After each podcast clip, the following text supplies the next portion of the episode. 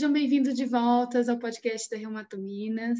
Meu nome é Samara Lubê, sou reumatologista e integrante da Comissão de Mídias Sociais da Sociedade Mineira de Reumatologia. E no episódio de hoje, vamos continuar nossa conversa sobre osteoporose induzida por glicocorticoides com a doutora Vera Lúcia e a doutora Maria Fernanda. Falamos sobre diagnóstico, indicação de tratamento em mulheres pós-menopausa e pré-menopausa. Agora gostaríamos de saber, doutora Vera, sobre osteoporose induzida por glicocorticoide em homens. Mas, é, quando a gente vai falar de homens especificamente, quando que eu vou pedir e vou tratar um homem, né? Esse homem a gente vai tratar quando, quando ele estiver tomando corticoide, e aí os estudos mostraram o seguinte, que quando ele tem, está tomando 2,5 miligramas de prednisona por três meses, o risco de fratura dele é 1,5 vezes maior. No entanto, esse mesmo homem, como até a Fernanda já falou, se ele é tratado com mais de 7,5 miligramas, ele tem um risco cinco vezes maior de vir a ter uma fratura. Então, os homens acabam fraturando mais facilmente com uma densidade óssea maior. E aí a gente acabou fazendo uma recomendação, não no tempo de uso, se vocês virem lá no, no guideline, mas assim, aqueles que têm um T-score menor que menos um, a gente estaria fazendo a prevenção. E naqueles que têm até menos 2, 1,89, que era que estava no trabalho com evidência A, você estaria fazendo o tratamento desse paciente. E das crianças, doutora Vera? Crianças, né? Então, na criança, a gente queria pontuar o que pedir na criança. É a densitometria da coluna e do corpo todo. Não pedir do fêmur, porque a criança tem os núcleos de crescimento do fêmur e aí a densitometria fica inviável, fica muito difícil a interpretação da densitometria de fêmur numa criança. Aí, então você faz a coluna e o corpo todo, e aqui é interessante a gente brincar ah, o corpo todo sem a cabeça, mas o software tira a cabeça, né, da análise final, porque na criança pequena, principalmente, a cabeça é rica em osso cortical. E quando você acaba vendo a densidade do corpo todo, você tem uma, você não, não, não consegue avaliar corretamente a perda óssea dessa criança. Então a gente acaba tirando a cabeça. E outro aspecto também importante na criança é que você não pode usar o T-score, você vai usar o Z-score, né, Samara? O Z-score, se ele está até menos 2, é uma densidade óssea dentro do esperado para a idade, e se o Z-score está menor que menos 2, pelo menos 2,2, menos 2,3, você tem uma baixa densidade óssea esperada para a idade. Mas você não dá o diagnóstico de osteopenia e osteoporose. E aí a gente pensa assim: quando que eu vou fazer o diagnóstico de osteoporose numa criança? E aí os critérios são rígidos. Ou você tem fraturas vertebrais por baixo impacto, aí você nem precisa da densitometria óssea uh, para fazer isso. Ou você tem um Z-score, menor que menos 2, e pelo menos duas fraturas de ossos longos em crianças até 10 anos, ou um Z-score menor que menos 2 e três fraturas de ossos longos. Aí eu posso fazer o diagnóstico de osteoporose é, estabelecida e induzida pelo glicocorticoide. Fora isso, a gente tem só baixa densidade óssea ou densidade óssea normal, entendeu? Dentro do esperado para a idade. Ótimo, doutora Vera. É, e quais são os medicamentos disponíveis né, para tratar a osteoporose induzida por glicocorticoide em mulheres na pós-menopausa? E como escolher? Então, Samara, a gente vê o seguinte: é, pela osteoporose é, induzida pelo glicocorticoide, com exceção dos três primeiros meses, que tem uma alta reabsorção óssea, em longo prazo, a gente observa que a osteoporose induzida pelo glicocorticoide se caracteriza por uma redução da formação óssea. Então, o medicamento ideal para os pacientes, que devia ser a primeira escolha, seria a teriparatida, né? Ou o romosozumab, que tem uma ação direta sobre os osteoblastos. E quando a gente vê na literatura também, uh, os estudos comparando uh, pacientes que tomaram glicocorticoide e foram tratados ou com teriparatida versus risedronato, ou teriparatida versus alendronato, o ganho de densidade óssea na coluna e no fêmur foi muito maior naqueles que receberam a teleparatina. E quando você vai ver o número de fraturas, especificamente fraturas vertebrais, aqueles que foram tratados com teleparatina tiveram menos fraturas vertebrais do que aqueles que receberam alendronato ou risedronato. E isso ocorreu tanto nas mulheres após a menopausa, quanto homens e também em mulheres na pré-menopausa. Então, o ideal seria a teleparatina. Mas na vida real, o que, que a gente observa? Naqueles pacientes que têm indicação moderada ou grave, mais ou com menos de 40 anos, acabam recebendo os bisfosfonatos.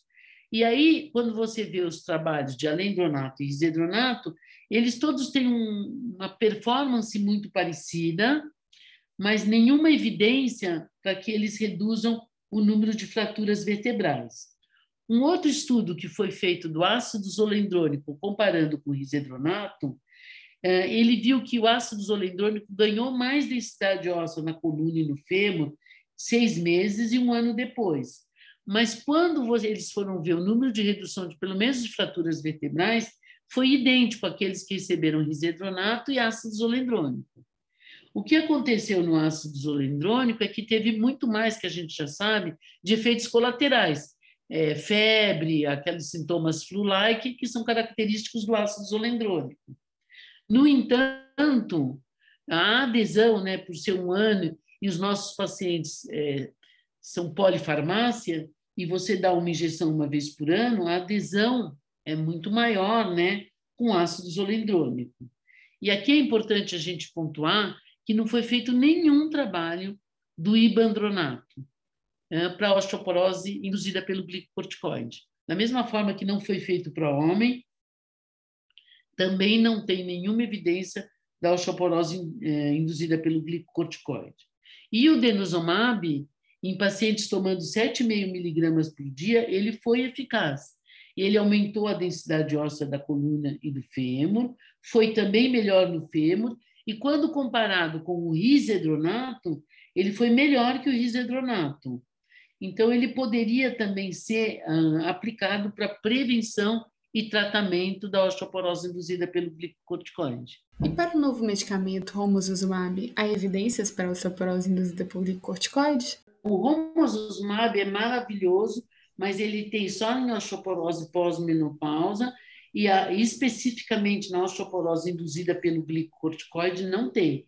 O único anabólico até o momento utilizado para osteoporose induzida pelo glicocorticoide é a teriparatida. E como é que fica o tratamento das mulheres pré-menopausa nesse contexto da osteoporose?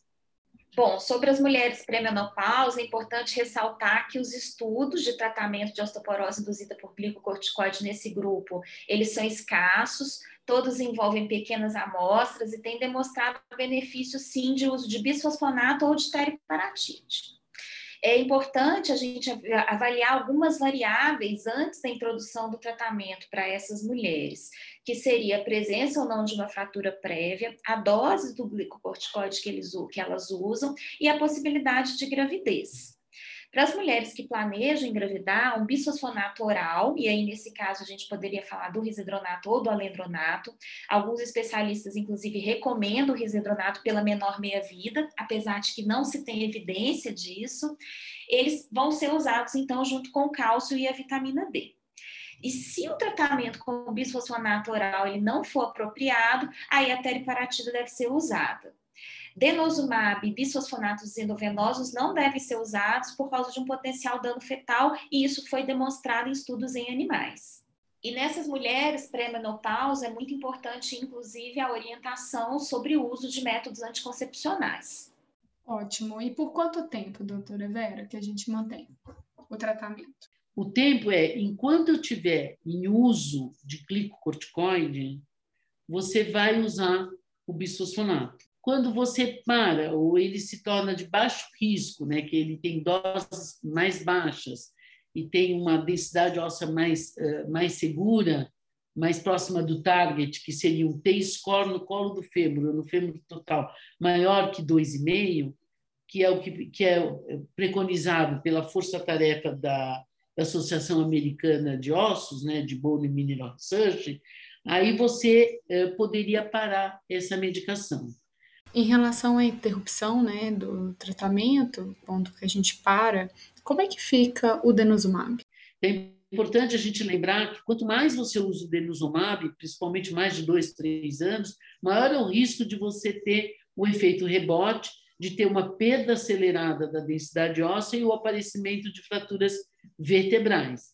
Então, nesse caso, é aquela grande discussão: o que, que eu vou dar depois para selar o que eu consegui ganhar com o denosumab? E a grande discussão é se você vai dar o ácido zolendrônico, o risedronato ou o alendronato.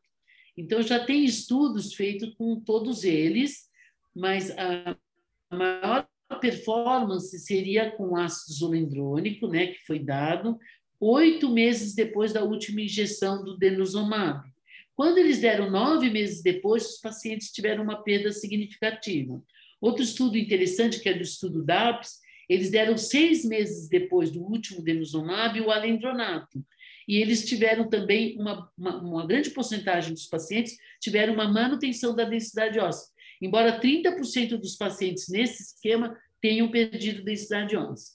Então, isso é uma discussão muito longa, sabe, Samara? Essa aí é difícil.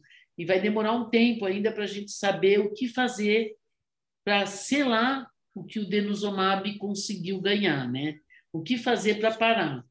E agora saiu agora também agora do europeu, do consenso europeu, em que eles preconizaram então você dar seis meses depois um ácido zolendrônico e um ano depois. Então há uma discussão ainda do que como fazer para parar, mas aí a discussão é a mesma se você está com corticoide ou se você está numa osteoporose pós-menopausa e vai parar o denosumab. Chegamos ao final deste episódio. Gostaria de agradecer a generosidade de ceder o seu tempo e seu conhecimento à doutora Vera Lúcia, à doutora Maria Fernanda. Foi um prazer estar com vocês hoje. Por aqui me despeço, mas seguimos nas redes sociais. Vocês podem nos encontrar no perfil do Instagram, arroba Sociedade Mineira de Reumatologia, no site reumatominas.com.br ou no perfil do Facebook Sociedade Mineira de Reumatologia.